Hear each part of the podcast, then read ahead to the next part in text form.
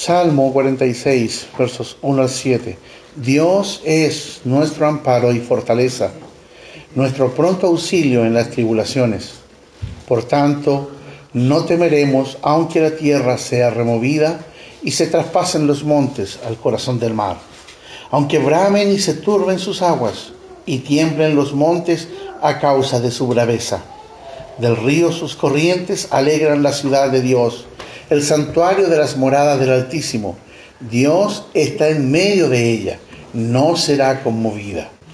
Dios la ayudará al clarear la mañana.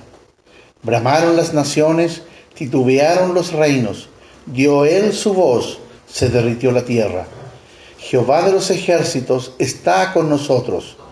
Nuestro refugio es el Dios de Jacob. Amén. Amén. El día de hoy, al compartir con ustedes, quiero hablarles acerca de lo extraordinario y maravilloso que es nuestro Dios. La palabra de Dios aquí es poderosa para nosotros, es inalterable. Es Dios quien nos dice que nunca más necesitaremos tener miedo, nunca más necesitaremos temer. No importa si el mundo entero está en tumulto o en alboroto.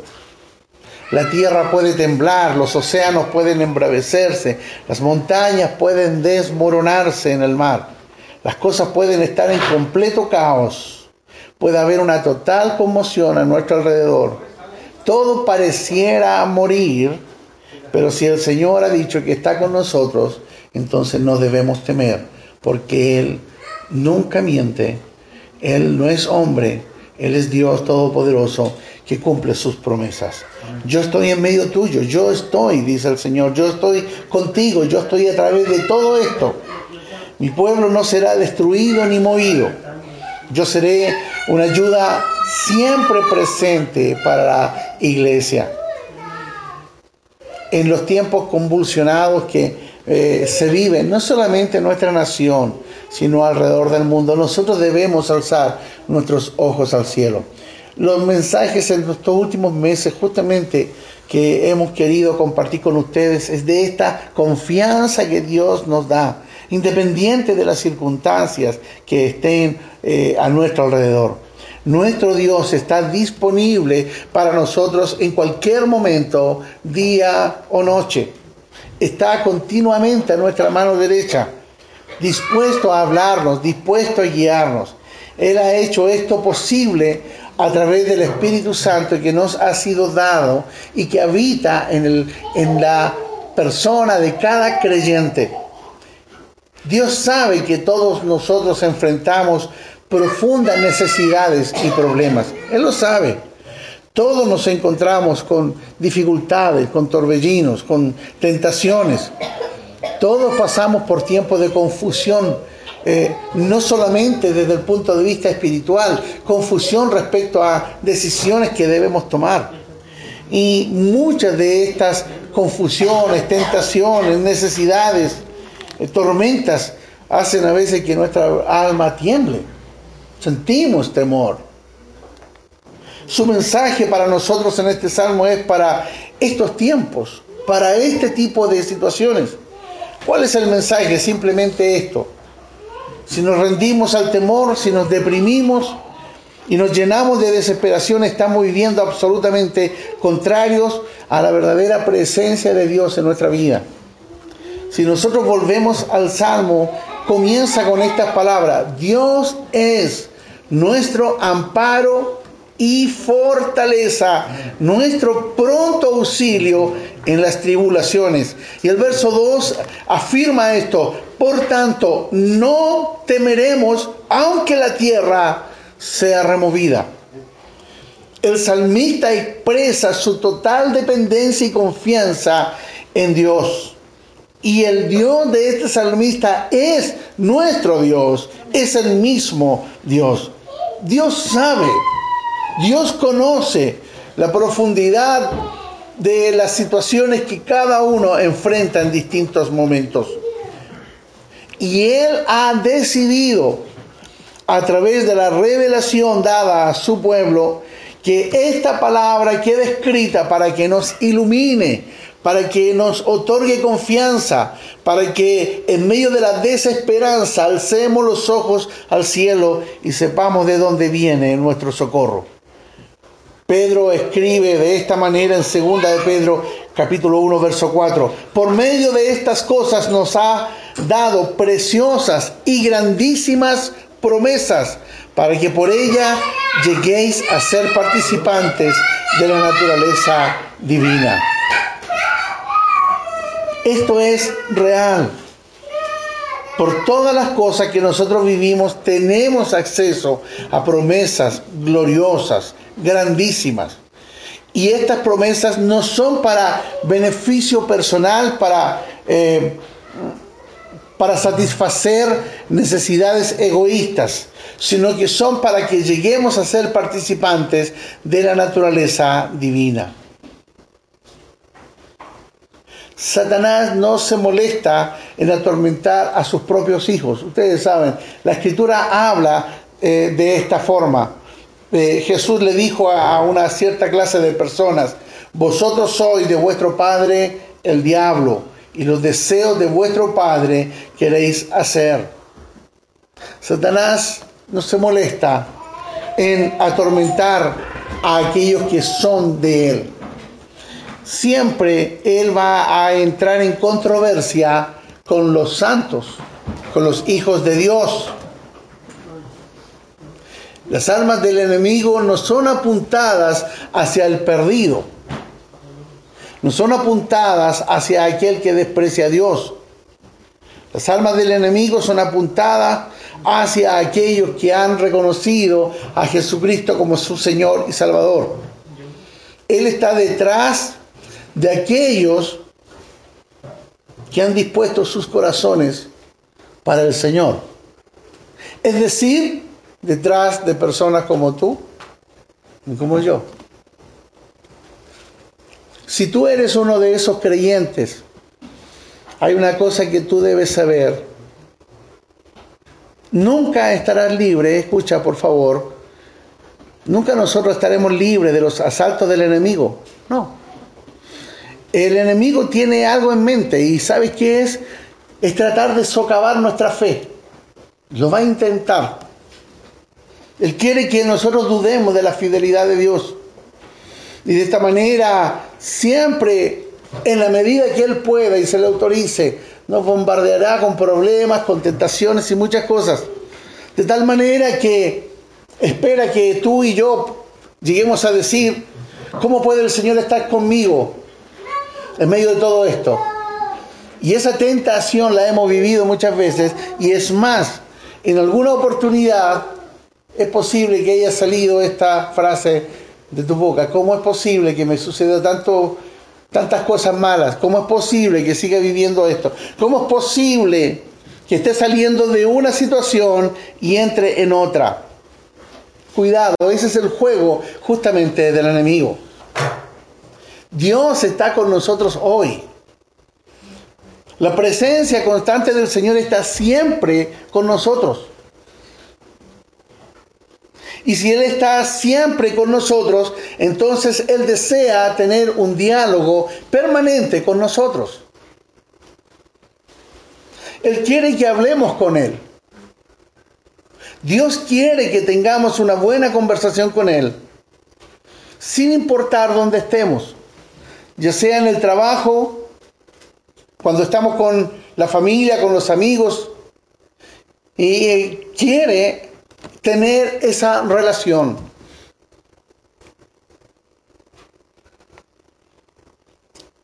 El enemigo permanentemente nos acechará, pero miren qué interesante lo que dice Isaías 59, 19.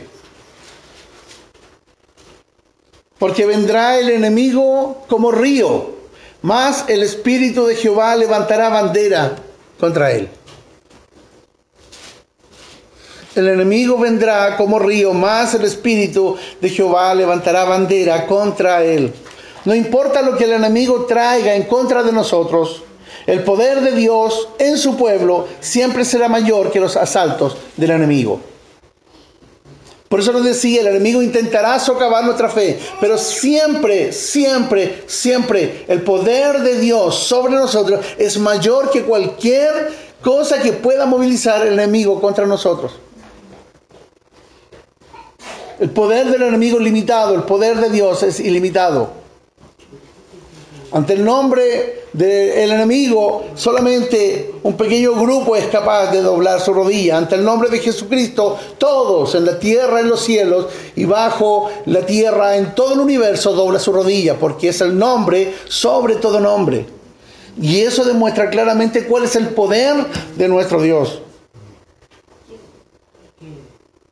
Tal vez tú puedas preguntar o yo preguntarnos, ¿Cómo trae Dios ayuda a nosotros en medio de los problemas? Su ayuda viene a través del don del Espíritu Santo. Pero ¿cómo lo hace? En primer lugar hay que entender esto. En ti y en mí habita el Espíritu Santo. Así está escrito. Y Él mora en nosotros y esa es la voluntad del Padre en nuestras vidas. Pablo nos dice una y otra vez que nuestro cuerpo es el templo del Espíritu Santo, el lugar en la tierra donde el Señor habita. Dios no habita en templos hechos por manos de hombres, Dios habita en cada creyente alrededor del mundo. Y si Él habita en cada creyente, entonces Él quiere hablar contigo.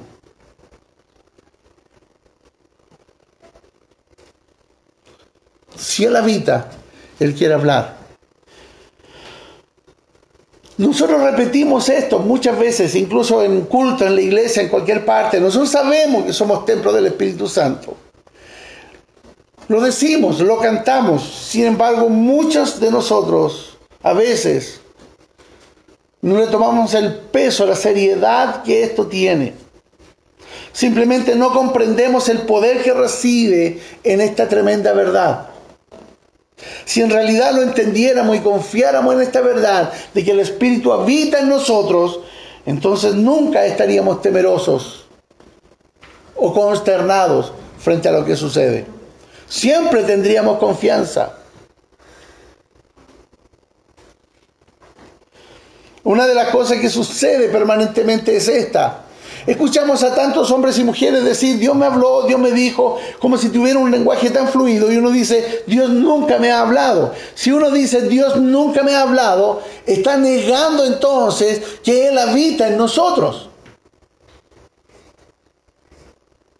Si Él habita, Él está porque quiere tener comunión con nosotros y quiere guiarnos hacia toda verdad y hacia toda justicia.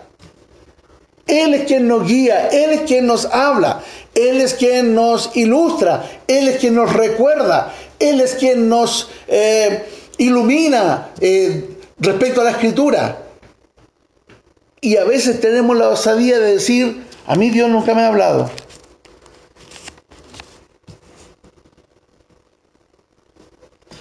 A veces yo también estoy tentado de decir, Dios no me ha hablado.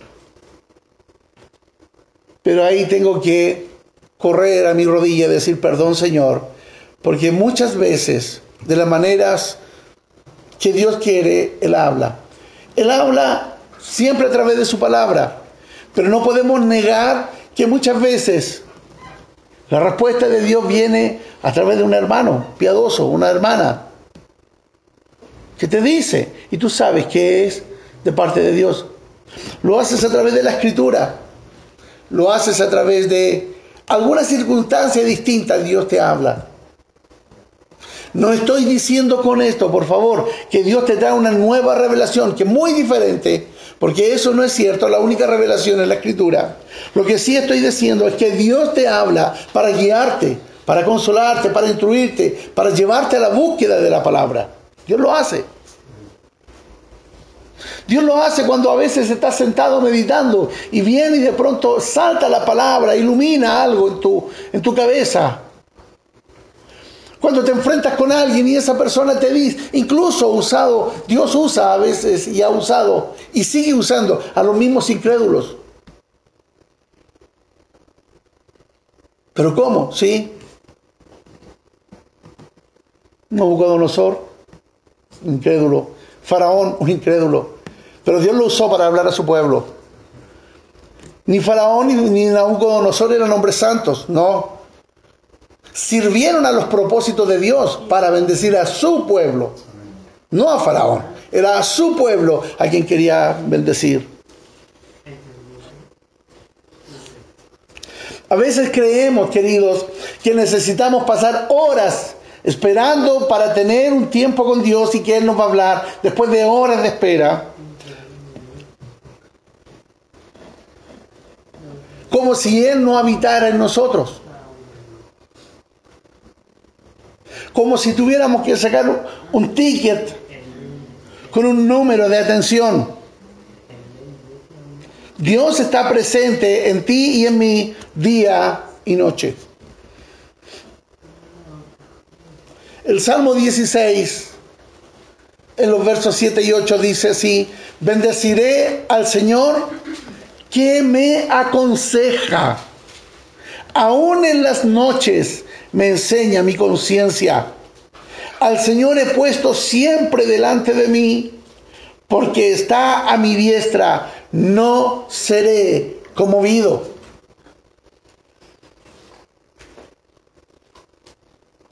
David está diciendo, Dios está siempre presente delante de mí. David ha determinado tenerlo delante de él siempre presente en sus pensamientos, porque él es fiel.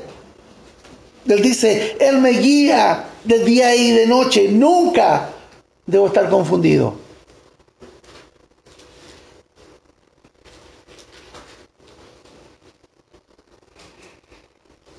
Si decimos que vivimos y caminamos en el Espíritu, si Él siempre está presente en nuestro corazón, siempre en nuestra mano derecha, listo para seguir nuestra vida, entonces Él quiere conversar con nosotros.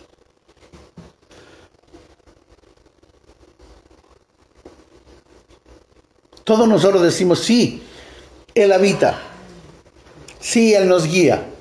Entonces también tenemos que decir, sí, Él quiere hablar. Dios no viene a hacer habitación para ser espectador. Cuando Él vino a habitar en cada creyente no vino para ser espectador, para ver qué hace el creyente para castigarlo por las cosas buenas o malas que hace. Pero lamentablemente algunos tienen ese concepto. Aquí es muy diferente. Aquí Él viene a habitar en el creyente para guiarlo a toda verdad y a toda justicia. Para recordarles todas las cosas que el Señor ha enseñado. Recuerden, las mismas palabras de Jesús fueron estas. Vendrá otro, el cual les enseñará, les recordará todo lo que les he enseñado.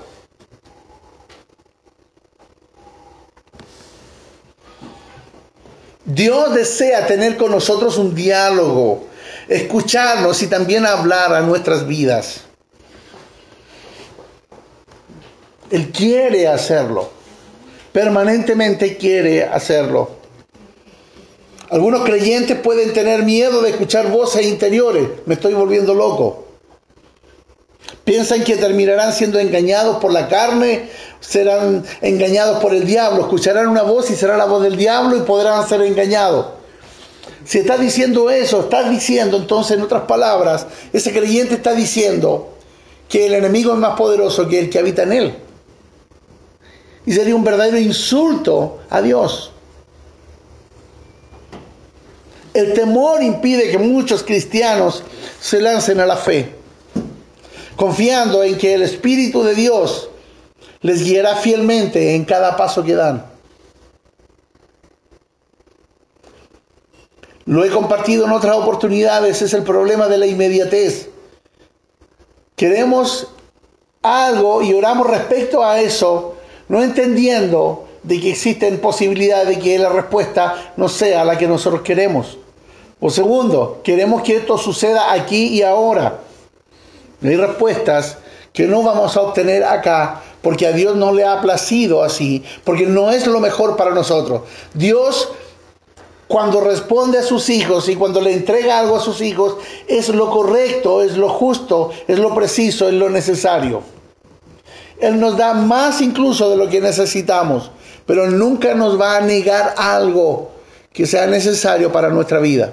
Jamás somos sus hijos. Como lo dije la semana pasada, repitiendo un texto de la escritura, somos como la niña de su ojo.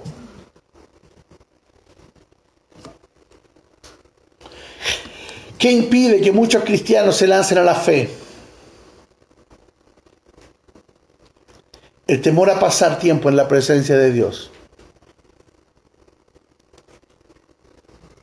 Aquellos que aprenden a estar en la presencia de Dios, es decir, que oran, que leen la escritura, que conversan de Dios y que se interesan en los temas del cielo, son aquellas de las cuales el Evangelio de Juan dice así, en el verso 10, eh, capítulo 10, verso 4.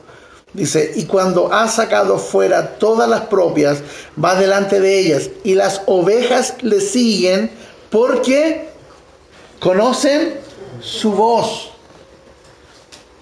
El creyente verdadero sabe distinguir la voz del Espíritu de la voz de la conciencia y de la voz del enemigo. Pero para eso necesitas tiempo con Dios.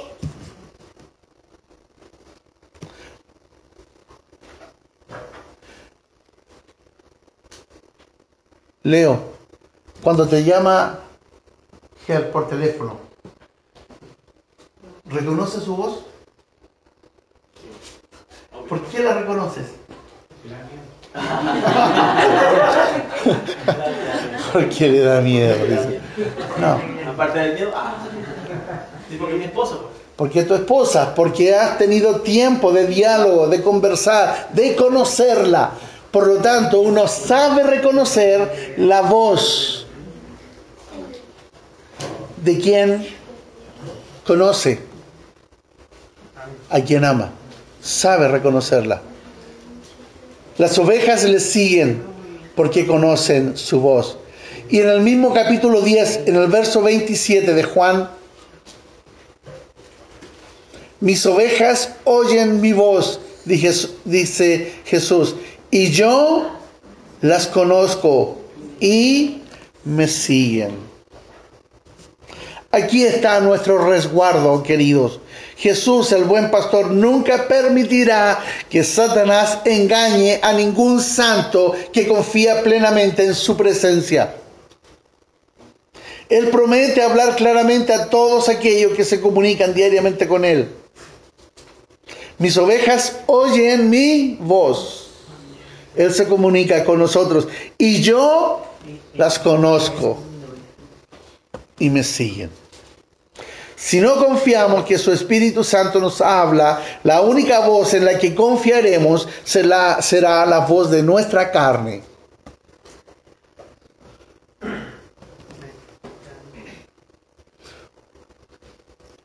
Eso quiere decir, amados, que nosotros debemos entender que en forma natural debemos andar en lo sobrenatural de Dios. Y lo sobrenatural de Dios es escuchar la voz de Dios y andar de acuerdo a sus preceptos y a lo que Él establezca. ¿Cómo necesitamos el día de hoy que hombres y mujeres cada día confíen más en el Señor? Dios habla hoy. Cada vez que el Espíritu Santo habló en el pasado, aquellos que escucharon supieron que era Él. Supieron que esa era su voz. El Espíritu les daba instrucciones claras, precisas, detalladas. Hechos capítulo 10. Perdón, el 28.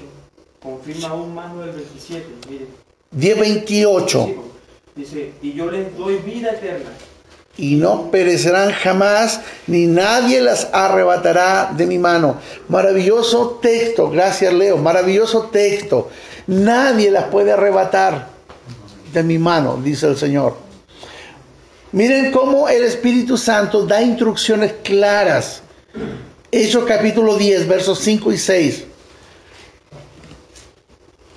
Aquí hay un, hay un siervo de Dios llamado Cornelio. Envía pues ahora hombres a Jope y haz venir a Simón, el que tiene por sobrenombre Pedro. Este posa en casa de cierto Simón Curtidor, que tiene su casa junto al mar. Él te dirá que es necesario que hagas. Miren, este es el Espíritu Santo hablando claramente y dando instrucciones a Cornelio. ¿Qué tiene que hacer? Y son instrucciones claras. No estamos hablando de lo etéreo, como por ejemplo, eh, algunos predicadores dicen lo siguiente. El Señor me dice que el próximo año será tu año. ¿No han escuchado eso? El Señor me dice en el día de hoy que lo mejor está por venir. Wow, he escuchado tantas veces eso. Porque eso es alboleo, es tirar. Algo puede, alguien va a creer que es así. Pero cuando Dios habla, las instrucciones de Dios son claras, son específicas. Y uno sabe que es Dios. Fíjense cómo el Espíritu Santo le habló a Cornelio, allí en Hechos 10, versos 5 y 6 lo relata. Mientras tanto, Dios le dio instrucciones similares a Pedro, diciéndole que hombres de Cornelio estaban en camino. En los versos 19 y 20 de ese mismo capítulo dice, le dijo el Espíritu, he aquí tres hombres te buscan, levántate pues y desciende y no dudes ir con ellos porque yo les he enviado. El Espíritu Santo habla claramente. Y nosotros, el pueblo de Dios, repartido a lo largo de todo el mundo, porque nosotros somos una fracción, una parte del pueblo, del cuerpo de Cristo, que está diseminado en todo el mundo, de toda raza, de todo color, de toda etnia, de toda situación económica, pero que han confiado claramente en Jesucristo como Señor y Salvador de sus vidas, que le han declarado y le siguen y le sirven. Para ellos son todas las instrucciones claras y precisas. El Espíritu Santo obró de la misma manera la vida de Pablo. En el capítulo 9 del libro de los Hechos, cuando Pablo todavía se llamaba Saulo. Pablo estuvo ciego durante tres días allí en Damasco. Dios instruyó a un hombre llamado Ananías para que fuera donde Pablo y orara por él. Y estas fueron las instrucciones que le dio el Señor a través del Espíritu Santo. Y el Señor le dijo, levántate y ve a la calle que se llama derecha y busca en casa de Judas a uno llamado Saulo de Tarso. Porque aquí él ora y ha visto en visión a un varón llamado Ananías que entra y le pone las manos encima para que recobre la vista. ¿Queda lugar a dudas? Instrucciones claras, precisas.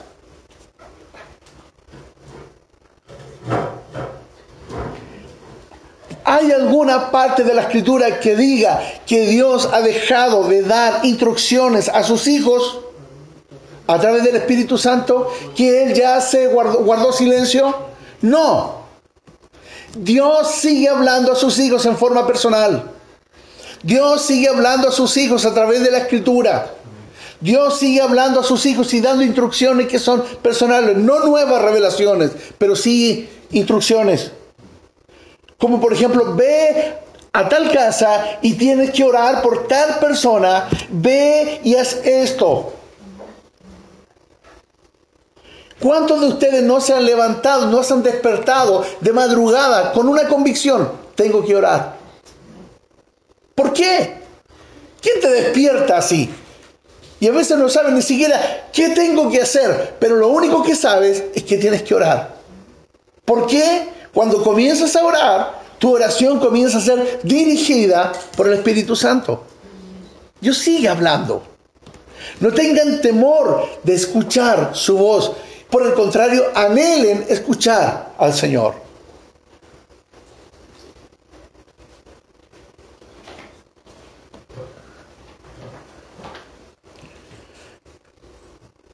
Si el diablo le habla a sus propios hijos, vosotros sois de vuestro padre el diablo, le dijo Jesús a los fariseos.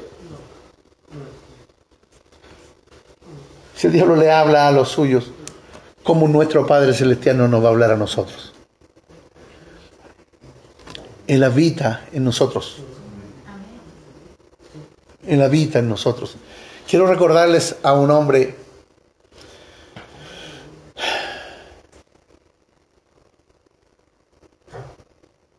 Elías, Dios simplemente un día lo llamó a su presencia. Ven para acá. En la escritura hay varios. ¿Por qué? Quiero tener un diálogo contigo. Pablo dice ya, está llegando mi tiempo. Es tiempo de partir para recibir una corona. En el Antiguo Testamento estoy recordando otro varón que fue tomado también, que no conoció la muerte. Ya voy a recordar su nombre. Siempre Dios ha querido hablar con los suyos. Debemos comprender esto. El tipo de caminar sensible que nos permite oír la voz de Dios no viene de la noche a la mañana. El Espíritu Santo tiene que enseñarnos a buscarle en nuestra vida diaria. Solo entonces podrá dirigir nuestros pasos. El salmista habla de este proceso de aprendizaje ahí en Salmo 25, 12. Dice, ¿quién es el hombre que teme a Jehová? Él le enseñará el camino que ha de escoger. ¿Quién es el hombre que teme al Señor? El Señor es el que le enseñará el camino que tiene que escoger. Si reconocemos al Señor nuestro Dios en todos nuestros caminos, Él será fiel en hablarnos. Su palabra así lo promete, Proverbios 3, 6. Reconócelo en todos tus caminos y Él enderezará tus veredas reconócelo en todos tus caminos y Él enderezará tus veredas. Isaías 48, versos 17 y 18 dice así. Así ha dicho Jehová, redentor tuyo, el Santo de Israel. Yo soy el yo soy Jehová, Dios tuyo, que te enseña provechosamente, que te encamina por el camino que debes seguir os hubieras atendido a mis mandamientos, fuera entonces tu paz como un río y tu justicia como las ondas del mar. Miren qué interesante esta palabra. Yo soy el Dios tuyo, que te enseña provechosamente, que te encamina por el camino que debes seguir.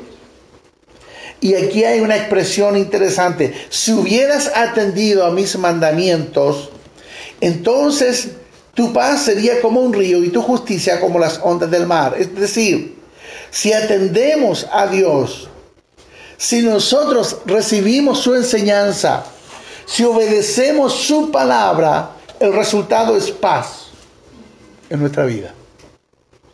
Paz en medio de la desesperanza, pero nosotros con paz.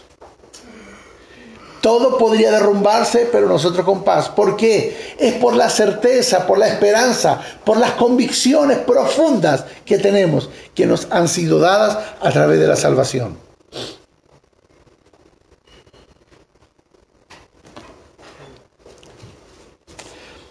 ¿Creen ustedes que todavía Dios habla a su pueblo? ¿Creen ustedes que Él desea ayudar y guiar a cada hijo y a cada hija? ¿Ustedes creen realmente que Dios desea hablar diariamente en cada hora, momento tras momento? Yo creo que Dios permanentemente quiere hablarnos. Somos nosotros los que somos tardos para oír. Nuestra respuesta a este deseo profundo de Dios tiene que ser como la de David. En el Salmo 33, verso 9 dice, porque Él dijo y fue hecho él mandó y existió. El pacto de Dios prometido para cada generación que cree en su palabra y que Él nos quiere decir a nosotros este. El consejo del Señor permanecerá para siempre. Los pensamientos de su corazón por todas las generaciones. Y lo pueden anotar, es el Salmo 33, verso 11.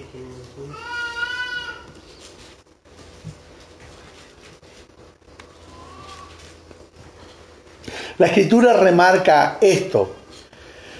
Nuestro Dios habló a su pueblo en el pasado. Nuestro Dios está hablando a su pueblo ahora. Nuestro Dios continuará hablándonos hasta el fin del tiempo. Dios desea hablarte a ti y quiere hablar contigo acerca de tu problema. Porque Él habita en ti. Dios no desea, muchas veces tenemos un error, Dios no desea hablarte acerca de lo que le pasa a todo el resto, porque ahí hay una comisión ya que nos dio. Él nos dijo lo que tenemos que hacer respecto al resto. Pero lo que Dios quiere es hablar contigo respecto a tu problema, a lo que a ti te pasa.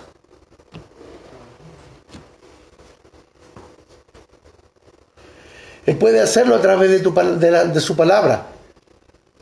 Él te va a dar respuesta a través de su palabra. Él va a darte respuesta y va a hablar contigo a través de hombres y mujeres piadosos, creyentes. A través de la voz quieta y apacible de su espíritu, susurrándote en tu interior.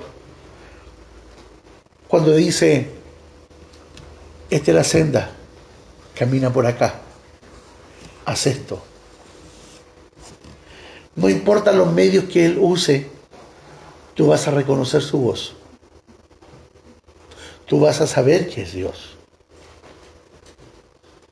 No temas porque no serás confundida, dice la Escritura. Las ovejas conocen la voz de su pastor. Él guarda las almas de sus santos dice el Salmo 97, 10. De mano de los impíos los libra. Dios quiere, amado, amada, que tú hables de tu problema con Él. Si es un problema económico, háblalo con Él. ¿Acaso la Biblia nos dice así? Mío es el oro y la plata. ¿Es enfermedad? Clama a mí y yo te responderé, dice el Señor. Es tentación, la Biblia dice, Él sabe librar a los que son, son tentados. ¿Tiene que ver con algún pecado? La Biblia dice, si has cometido pecado, abogado tenemos. Corre a los pies de Cristo. Habla con el Señor porque Él está interesado en que tú hables de tu problema con Él, porque Él tiene mucho que decir. Y las palabras del Señor no son palabras de condenación, porque ya hemos sido libertados de la condenación, librados de ella a través de la sangre preciosa de Jesucristo que nos lavó. Y por gracia fuimos aceptados por medio de la fe en su familia. Y ahora gozamos de la presencia de Dios como nuestro Dios, pero también como nuestro Padre. Y Él está, insisto en esto, interesado en hablar contigo. Te invito a que tú hables con Él también. Vamos a orar, Señor, en el nombre de Jesús.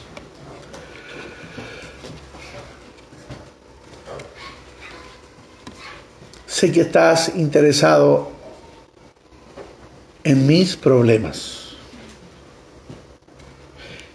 estás interesado en mis luchas. Las conoces todas. Así como conoces las mías, conoces lo que está pasando en el corazón de cada uno de los que estamos acá. Conoces la debilidad. Sabes cuál es la tentación que nos atormenta. Conoces cada área de nuestra vida, porque tú nos creaste.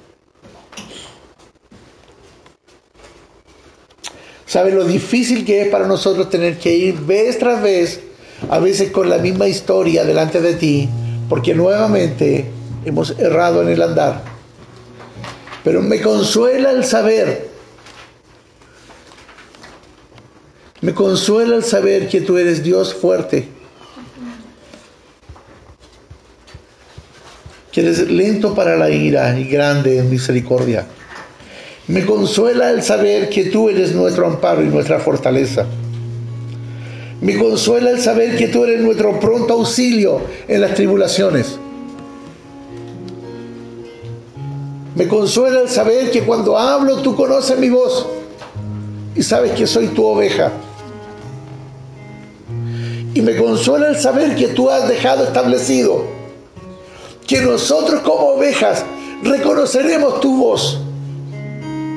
Y que en medio de todas las voces que se levantan y que quieren ahogarnos,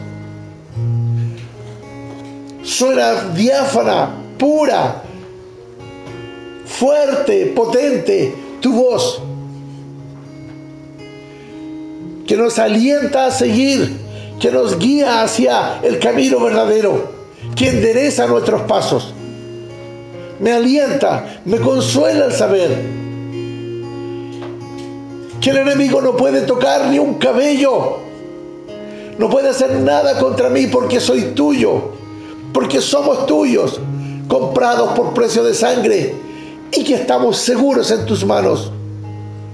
Me consuela el saber que todo lo que estamos viviendo acá, en nuestros problemas, en las situaciones que nos afectan, es pasajero, porque nos espera una eternidad a tu lado. Pero en el intertanto, en este tiempo de peregrinar, Tú has dicho que estás con nosotros todos los días, hasta el fin del tiempo. Me consuela el saber eso. Me consuela el saber que quieres hablar. Que quieres hablarle a cada uno en particular. Que quieres hablarle a la iglesia en general. Pero lo más extraordinario es tu palabra personal. Al corazón de cada uno, entendiendo, conociendo la necesidad, la tentación, la debilidad y tú tienes una respuesta preciosa, hermosa, fuerte, precisa para cada uno de nosotros. Gracias Señor por eso. Te honro y te alabo. Te bendigo por lo que has hecho en mi vida. Y te bendigo por lo que haces en la vida de mis hermanos y hermanas en Cristo. Toda gloria, honra y reconocimiento para ti. En el nombre de Jesús. Amén. Amén.